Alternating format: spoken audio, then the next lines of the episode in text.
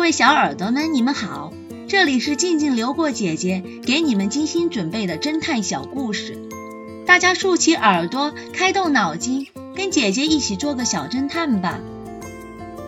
小侦探系列三百零六，三个可疑的人。一个夏日的傍晚，X 神探。正站在国际机场的入境口，他那双机警的眼睛仔细观察着周围，因为根据情报，在夏威夷进行国际贩毒活动的曼德尔即将入境。曼德尔很会化妆，他在夏威夷的时候留着满脸的大胡子。那模样，就连熟人也都认不出来。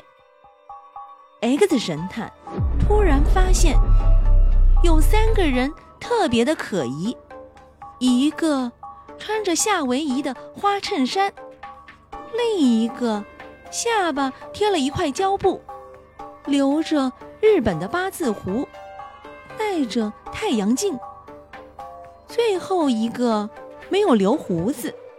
但是下巴白的有些不自然，而且这个人的目光十分的锐利。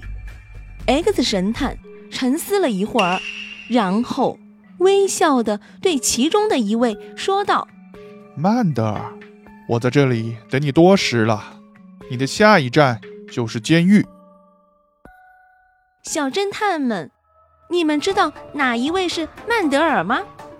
下集告诉你们答案哦。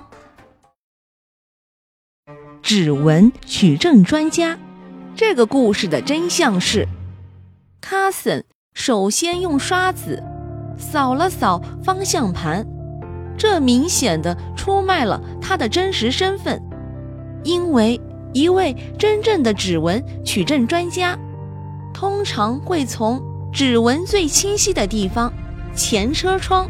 开始搜证的。